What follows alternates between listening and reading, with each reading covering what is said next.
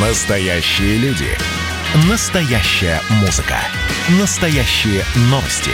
Радио «Комсомольская правда». Радио про настоящее. 97,2 FM. эм. Был бы повод. Здравствуйте, я Михаил Антонов, и эта программа «Был бы повод» 7 ноября на календаре и рассказ о событиях, которые происходили в этот день, но в разные годы, ждет вас в сегодняшней программе. 1917 год, 7 ноября. В России происходит Великая Октябрьская социалистическая революция или, по другим оценкам, Октябрьский переворот. События в этот день происходили быстро, причем не только для действующего временного правительства, но и для самих большевиков. Вы временному правительству подчиняетесь? Временному правительству? Да. Прошу прощения, не так, чтобы очень... э, Но Центральному исполнительному комитету вы подчиняетесь? То есть э, вам? Да. Нет. Виноват. Виноват. Но, но- но- но тогда выходит, что вы, что вы вообще никому не подчиняетесь. Почему не подчиняемся? Кому надо, тому подчиняемся. Но кому именно? Ну, я вас спрашиваю, кому вы подчиняетесь? Ну, ну кому, кому? Кому конкретно? Вот что. Катись ты отсюда. Ну чего привязался? Уже в час ночи 7 ноября красногвардейцы Выборгского района, солдаты Кексгольмского полка и революционные моряки занимают главный почтамт.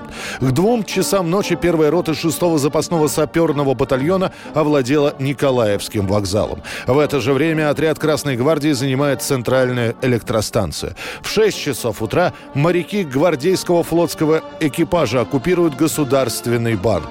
В 7 часов утра солдаты Кексгольмского полка занимают центральную телефонную станцию. В 8 часов утра красногвардейцы Московского и Нарвского районов овладевают Варшавским вокзалом. Далее открывается экстренное заседание Петроградского совета, где сообщается, что временное правительство не сложено, и государственная власть переходит в руки органа Петроградского совета рабочих и солдатских депутатов. Лишь ближе к вечеру начинается штурм Зимнего дворца, который окончательно займут в 2 часа ночи. Товарищи, рабочая крестьянская революция, о необходимости которой все время говорили большевики, совершилась!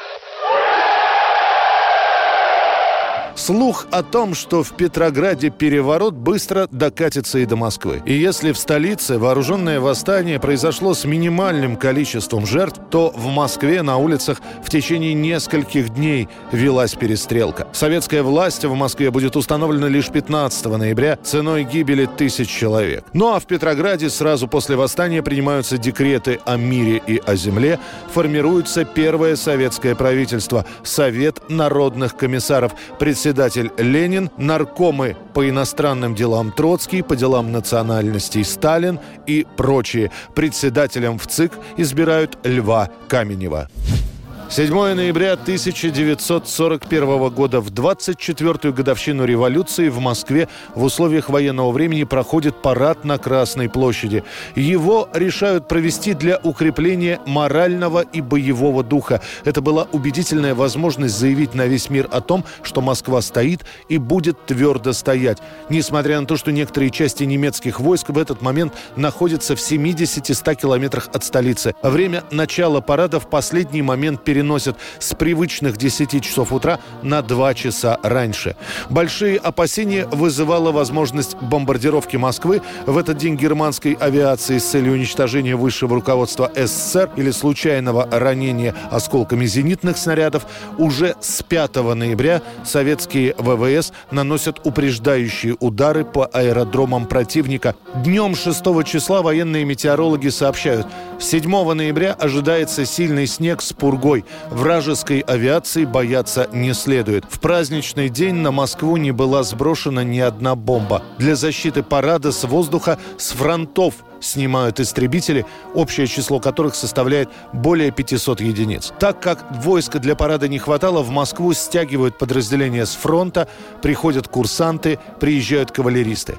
В ночь на 7 ноября по указанию Сталина расчехляют кремлевские звезды и зажигают их, от маскировки освобождают мавзолей Ленина. В 7 часов 50 минут по московскому времени на трибуне мавзолея появляются Сталин и члены советского правительства, остававшиеся в Москве. На командном пункте находится генерал армии Георгий Жуков. В 8 часов утра по всем громкоговорителям, которые в те дни не выключались ни днем, ни ночью, раздается голос Левитана. Говорят все радиостанции Советского Союза. Центральная радиостанция Москвы начинает передачу с Красной площади парада частей Красной Армии, посвященного 24-й годовщине Великой Октябрьской социалистической революции. Командует парадом начальник гарнизона столицы генерал-лейтенант Павел Артемьев. Принимает парад маршал Советского Союза Семен Михайлович Буденный. Далее начинается сам парад, который длится 25 минут. Батальонными колоннами проходили участники парада мимо Ленинского мавзолея. Артиллеристы, пехотинцы, зенитчики, моряки, ополченцы идут по Красной площади с развернутыми знаменами. После них выходит конница, пулеметные тачанки, а также танки Т-34 и КВ-1. Клим Ворошилов-1. Кстати, по распоряжению Сталина батальон танков КВ-1 прибывает прямо с завода. Славные отряды вооруженных рабочих – готовых сражаться до последней капли крови за свой родной город. Главный момент парада – выступление Сталина. Его снимают на камеры, но потом выяснится, что звукорежиссеры не выставили звук, просто не успели. Позже операторов хроники пригласят в Кремль, где в Свердловском зале создадут декорацию, имитирующую трибуну Мавзолея, и Сталин произносит свою речь повторно. Товарищи, в тяжелых условиях приходится праздновать сегодня 24-ю годовщину Октябрьской революции. Переломные нападения немецких разбойников и навязанная нам война создали угрозу для нашей страны. Мы потеряли временно ряд областей.